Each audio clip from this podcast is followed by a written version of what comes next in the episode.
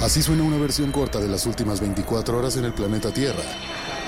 La conversación del mundo, aquí, en el Brief, con arroba el Che Arturo.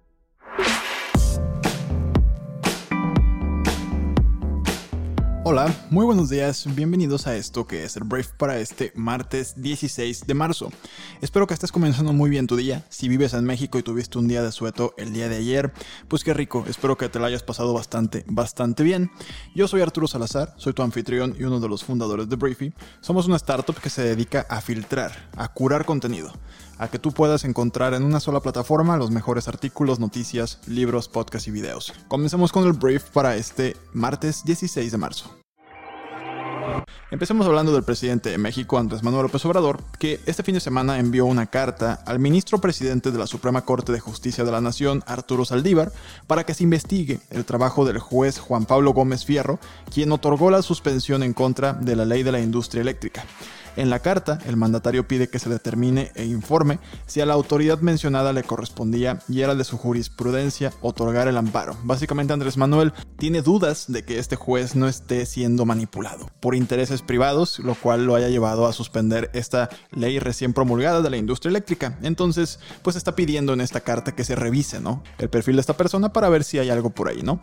Horas más tarde, Saldívar respondió al mandatario con otra carta, en la que señala que su queja fue remitida al área correspondiente del Consejo de la Judicatura Federal para que de existir elementos para ello se abra la investigación que en su caso procedería. El ministro reiteró que los jueces pueden actuar en autonomía e independencia y que este Consejo de la Judicatura Federal debe velar porque puedan hacerlo en libertad con imparcialidad. Añadió que detrás del amparo hay organizaciones y empresarios que actúan a favor de los intereses de empresas extranjeras, a lo que no les conviene su reforma eléctrica. Entonces, bastante institucional, la queja se remite al área correspondiente y pues como cualquier persona se va a dar trámite, ¿no? Entonces, al final este es otro poder, este es el poder judicial y veremos qué le dice el poder ejecutivo acerca de su queja. Hablemos de migración, porque México ha intensificado las redadas de inmigración, sacando a cientos de personas de los trenes en las últimas semanas para detener un aumento de migrantes centroamericanos que se dirigen a Estados Unidos desde que Joe Biden asumió el cargo, según defensores y datos de las autoridades de inmigración. La represión realizada por los agentes de inmigración, respaldados por el ejército y la policía, marca una escalada de los esfuerzos de México para controlar la migración. Si bien México ha acogido con satisfacción el compromiso de Biden de abordar las causas fundamentales de la migración desde Centroamérica, le preocupa que los esfuerzos de la nueva administración para facilitar que las personas soliciten asilo en Estados Unidos estén fomentando la migración y poniendo una carga sobre México. Unos 1.200 migrantes de Centroamérica, incluidos más de 300 niños, fueron detenidos en redadas entre el 25 de enero y el 16 de febrero a lo largo de rutas de tren en seis estados del sur y centro de México, así como en la capital, según la Agencia de Inmigración de México. Hablemos de Estados Unidos porque Joe Biden este fin de semana pues anunció nuevas ambiciones pandémicas. Un año después, porque ya cumplimos el año de que el coronavirus casi paralizara el mundo, el presidente Joe Biden prometió que para el primero de mayo todos los adultos de Estados Unidos van a ser elegibles para vacuna, lo cual quiere decir que van a tener la posibilidad de ponérsela. Y también planteó la posibilidad de comenzar a marcar la independencia de ese virus para el 4 de julio. Ofreció a los estadounidenses una nueva esperanza y pidió nuevamente su ayuda.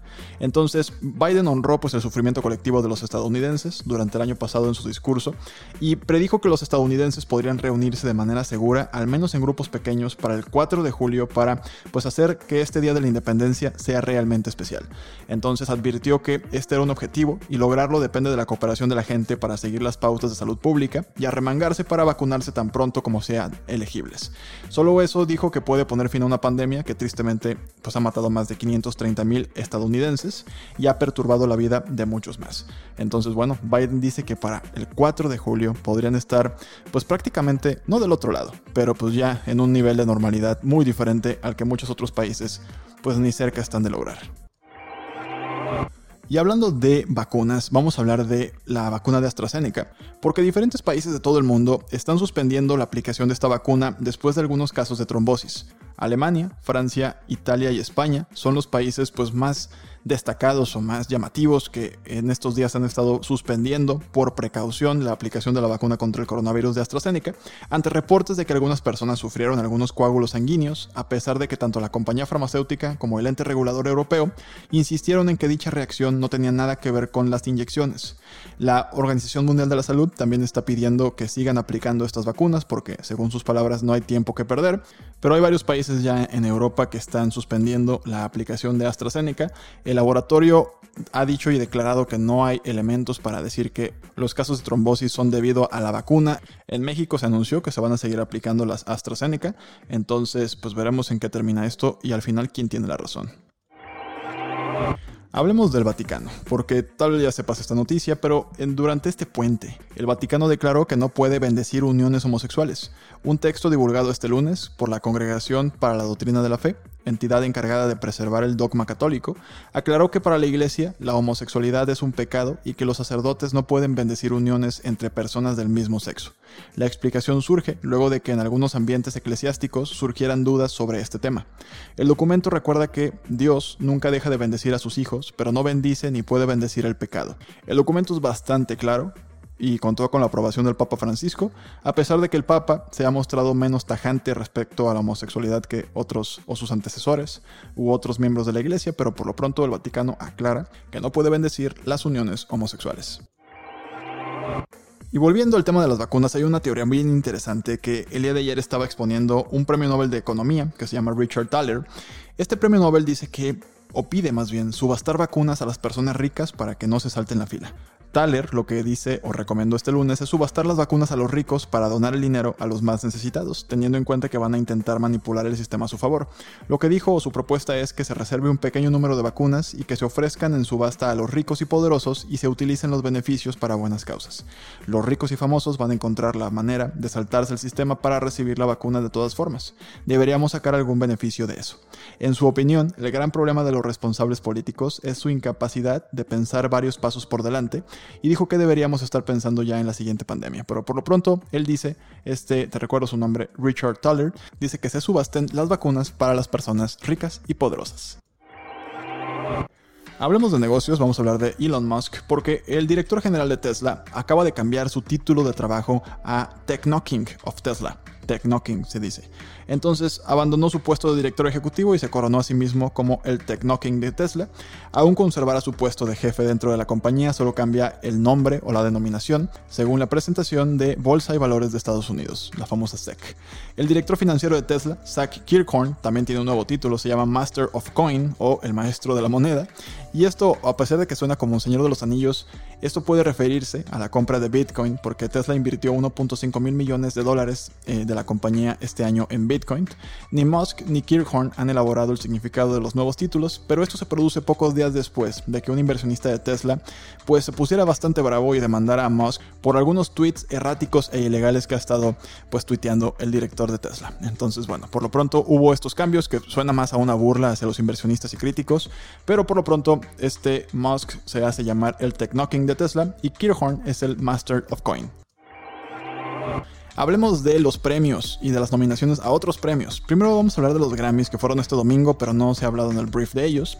Eh, los premios Grammy 2021 fueron un evento histórico, y no solo porque se celebraron al aire libre y con pocos asistentes debido a la pandemia, sino que la superestrella Beyoncé rompió un récord al ganar 28 Grammys ya en la historia. En la edición del domingo ganó 4, pero ya acumula 28 trofeos y con esto se convierte en la artista con más premios en la historia. Todavía hay una persona que es un productor, que en estos momentos no recuerdo cómo se llama, que es el que produjo mucha de la discografía de Michael Jackson, que tiene 31, pero Beyoncé muy probablemente lo rebase, pero por lo pronto ya es la artista, la cantante, hombre o mujer, que más eh, Grammys tiene en la historia. Y aquí mismo voy a, hablar de los Oscar, porque se anunciaron apenas los nominados a los premios de la Academia, que estos premian eh, lo mejor del cine del año. Entonces Netflix, la compañía de streaming, se lleva las nominaciones, lleva 35 nominaciones en carrera por el Oscar. 16 de sus películas están nominadas, incluidas Mank, también está Ma Rainey's Black Bottom. Y bueno, la sorpresa pues es que Netflix esté liderando todo esto, ¿no? Hace apenas un año no querían dejarlos competir ni siquiera en algunos premios a nivel global y ahora pues están liderando las competencias. La pandemia claramente tuvo que ver. Pero bueno, esta fiesta se va a realizar el 25 de abril, ahí es cuando se van a entregar los Oscars, también en un formato nuevo, no solamente en el Dolphy Theater, sino también van a estar en Union Station en el centro de Los Ángeles, y pues esperamos que se pongan muy buenos. Muy bien, esta fue la conversación del mundo para este martes. Espero que te genere mucho valor. Si te gusta este podcast, la mejor forma de ayudarnos es compartiéndolo con tus amigos y familiares. Y si quieres conocer nuestra plataforma, en briefy.com puedes empezar tu periodo de prueba hoy mismo. Entonces, gracias por estar aquí. Nos escuchamos el día de mañana en la siguiente edición de esto que es el Brief. Yo soy Arturo. Adiós.